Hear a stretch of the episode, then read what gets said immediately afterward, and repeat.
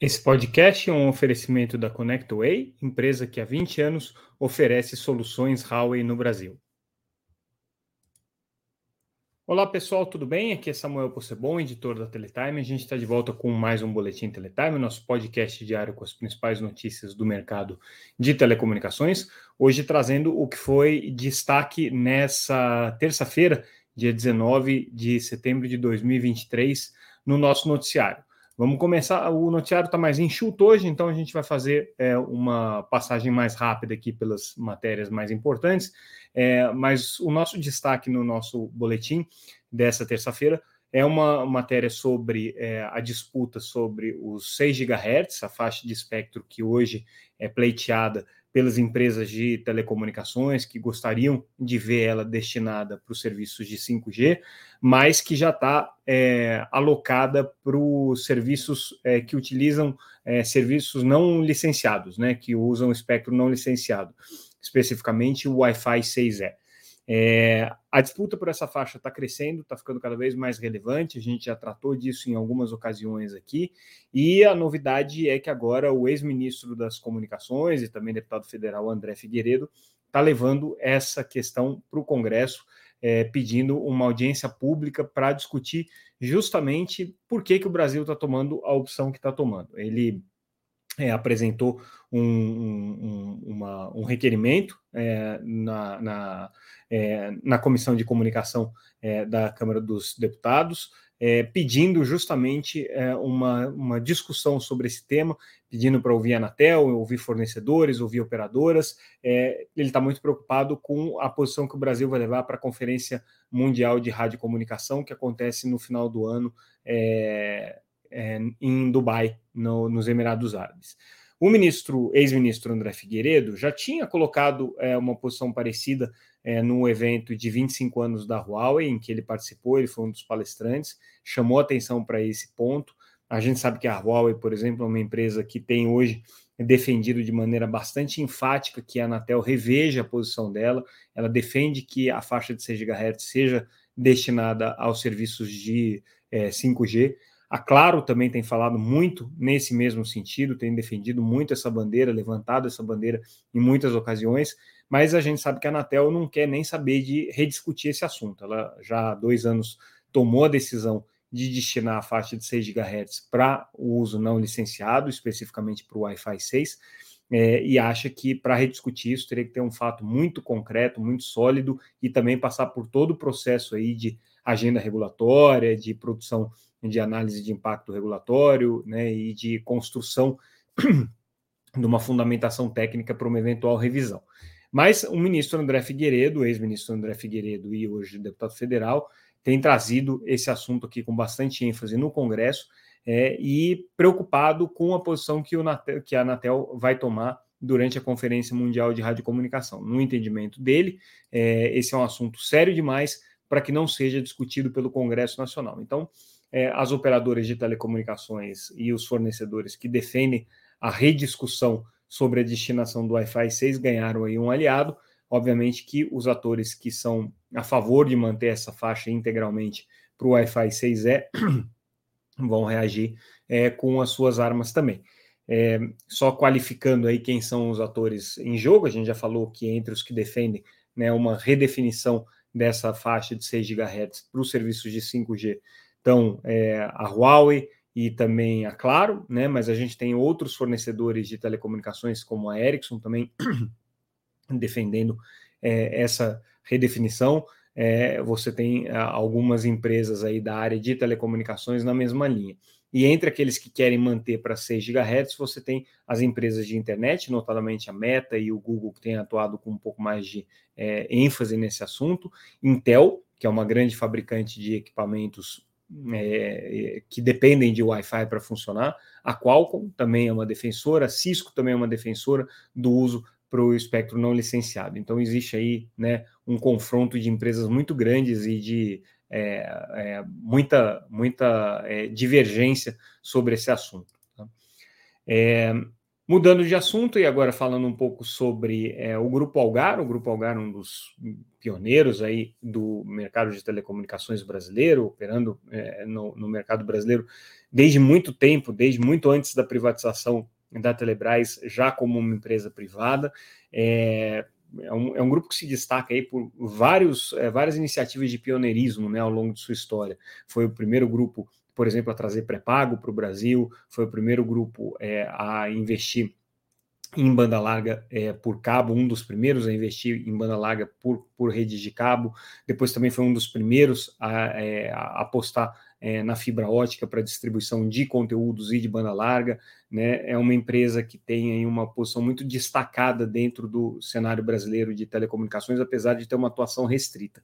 E uma das é, inovações aí da história do Grupo Algar e que vale a, a, a, a referência, e a gente traz uma matéria justamente sobre isso, foi a adoção do modelo de franquias para comercialização de banda larga, né? A Algar Telecom, ela desenvolveu esse modelo há cinco anos atrás, ela consegue hoje é, já cobrir 92 municípios com franquias de banda larga que utilizam sua marca, utilizam seu know-how e que hoje já somam é, quase é, 700 mil clientes de banda larga, né, espalhados, clientes de banda larga e de celular também, né, é, e, e, e, ela tem é, é, incentivado muito esse modelo, né, tem, tem adotado isso como prática porque anteviu o crescimento do mercado de SPs, entendeu que esse mercado de SPs precisava é, do suporte importante é, de marca, de um suporte importante de marketing é, e de uma estratégia que ajudasse as empresas a venderem. Então, ela se focou nesse modelo de franquia para conseguir fazer com que é, diferentes clusters se desenvolvessem com a sua tecnologia. Então, não são operações que necessariamente a Algar é, tem participação, mas ela entrando com a sua marca e com o seu know-how de uma empresa é, que vende serviços de telecomunicações e vende serviços de banda larga, ajudou no desenvolvimento aí desses modelos. Então, é, parabéns aí para a Algar por esse por essa marca, né, de cinco anos aí nesse modelo, uma empresa que, é, sem dúvida, hoje é uma das lideranças aí, uma das principais empresas aí no mercado de banda larga é, entre os grupos regionais brasileiros, aí também de 5G, 4G, que também atua aí no, no, mercado móvel com bastante ênfase. E tem, nos últimos anos, é, focado muito da sua atuação também no mercado corporativo, né, no mercado B2B. Outra notícia que a gente traz é com relação é, a um estudo realizado pela Nokia é, sobre o que eles chamam de metaverso né, é, para empresas. Então, é um estudo que foi realizado em, em parceria com a consultoria UI e é, segundo né, o, o, levantamento feito pelas duas empresas, pela Nokia e pela UI, 63% das empresas brasileiras hoje ou já têm o recurso ou planejam é, no futuro adotar soluções com metaverso. O que, que é, a Nokia está querendo dizer com isso? Tá? Porque metaverso é um conceito muito amplo, né? E acabou um pouco desgastado aí com é, as incursões do Facebook nesse, nessa frente, que inclusive arrefeceram bastante nos últimos anos aí. Mas é, o conceito de metaverso está muito ligado ao conceito de é, gêmeos digitais, também bastante hermético quando a gente fala assim, mas eu já vou explicar o que, que é, é bastante é, é ligado ao conceito de digitalização de processos, é, de transformação digital das empresas. Basicamente, é você conseguir emular num ambiente virtual é, as operações de uma empresa. Então, quando a gente fala que é, o, conceito de gêmeos digitais é importante para o processo de transformação de determinadas empresas, significa você conseguir construir virtualmente a mesma situação que a empresa vai, vai enfrentar na vida real. Seja uma empresa é, mineradora, seja uma empresa operadora de logística, seja uma empresa operadora de transportes, uma empresa de varejo, empresa de armazenamento, de logística, enfim, empresas que têm processos né, bem empresas do segmento industrial, obviamente, empresas que, empresas que têm processos muito bem é, consolidados e delicados, né, bastante é, é, críticos, que não podem fazer experimentações ou não podem fazer ajustes nesse processo com as linhas é, em funcionamento. Então, a partir de gêmeos digitais, elas desenvolvem né, essas, essas, é, esses modelos de operação e conseguem simular é, e emular situações importantes aí na, nas, nas suas atividades. Né? Então, dentro de tudo isso, é, é, você tem a necessidade de construção de mundos, de ambientes virtuais, é, que nada mais é do que o metaverso, né, que a Nokia se refere aqui, e é, segundo é, essa pesquisa que foi feita, isso é uma, é uma aposta grande aí das empresas brasileiras. Claro que a gente sempre fica se perguntando né, quem são as empresas que foram entrevistadas e que falaram sobre isso, porque a gente sabe que um dos grandes problemas da transformação digital é o nível de desconhecimento que as empresas têm. Mas certamente a pesquisa aqui da Nokia é, da UI foi focada em empresas de grande porte, que já têm um processo de transformação digital é, estruturado e consolidado, né? o que faz com que elas consigam ter clareza daquilo que elas necessitam, e aí, obviamente, o metaverso é importante. E a Nokia tem apostado muito nisso por uma razão simples. Hoje, como ela é uma operadora, uma fornecedora de equipamentos e de soluções de telecomunicações que não tem uma fatia significativa dos operadores de telecomunicações, ela acabou, por razões históricas, por razões dos seus processos internos, perdendo muito dessa participação, principalmente aqui na, na região das, da, da América Latina e no Brasil, ela aposta muito, não só aqui, em outros mercados, no crescimento do segmento de redes, redes privativas, né? E é, para isso ela precisa vender a ideia de que novas tecnologias são necessárias, né? De, desde o 5G até tecnologias é, de transformação como o metaverso. Né? Então, a Nokia tem aí trabalhado muito nessa frente, é, enfatizado muito o, o, processo da transformação digital para empresas é, de, de todos os portes, mas empresas que hoje querem enfrentar essa realidade.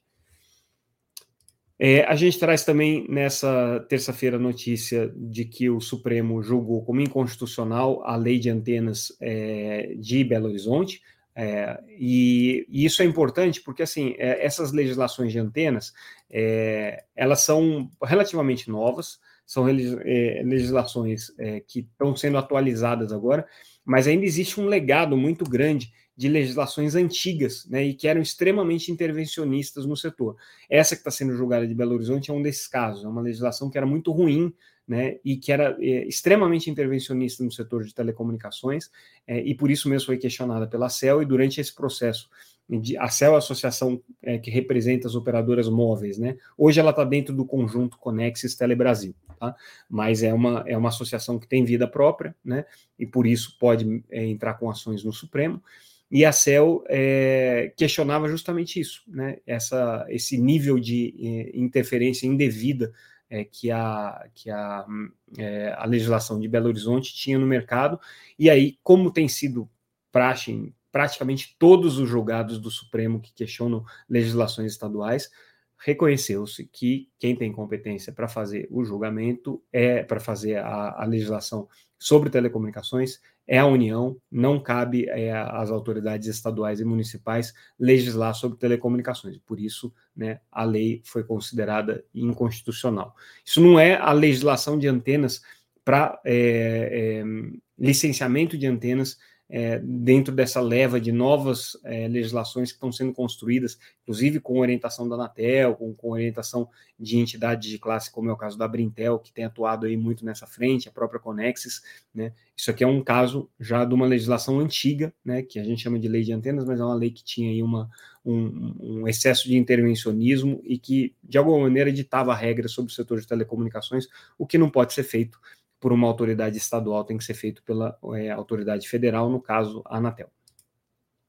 E aí a gente finaliza com mais um detalhe sobre é, a notícia que a gente já tinha trazido na segunda-feira, é, de intenção da Vivo de recomprar é, parte do seu capital, né, reduzir o seu capital é, aberto em bolsa, e aí com a publicação da decisão da Anatel fica claro o prazo que a Vivo vai ter para fazer isso, tá? É um prazo de um ano que a Anatel está dando, na verdade 180 mais 180 dias, é, e isso é um pouco diferente da expectativa dos analistas de investimento que estavam acreditando que a Vivo teria um período aí maior para fazer essa transição de três anos, né? Ela poderia fazer essa, esse processo aí é, de uma maneira mais, mais tranquila.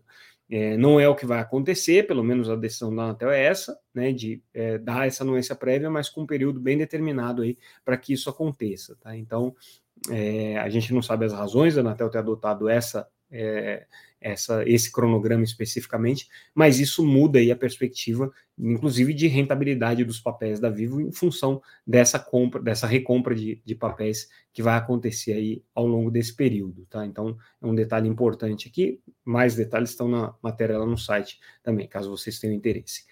E com isso, a gente finaliza o nosso boletim de hoje, como eu disse, já um pouquinho mais curto. É, ficamos por aqui, lembrando que tudo o que a gente comentou no nosso boletim está disponível no site www.teletime.com.br, é disponível também nas redes sociais, sempre como arroba Teletime News. Sigam a gente no Twitter, Facebook, Instagram, LinkedIn, é, enfim, nas principais redes aí a gente está disponível. Esse podcast em todas as plataformas de áudio, ou se vocês preferirem, é, ao vivo também no YouTube. A gente entra e aí vocês têm não só o podcast, mas tem o vídeo também para poder acompanhar essa nossa cobertura diária. Ficamos por aqui mais uma vez, pessoal. Agradeço, como sempre, a audiência de vocês e amanhã a gente volta com mais um Boletim Teletime. Até mais, pessoal. Obrigado.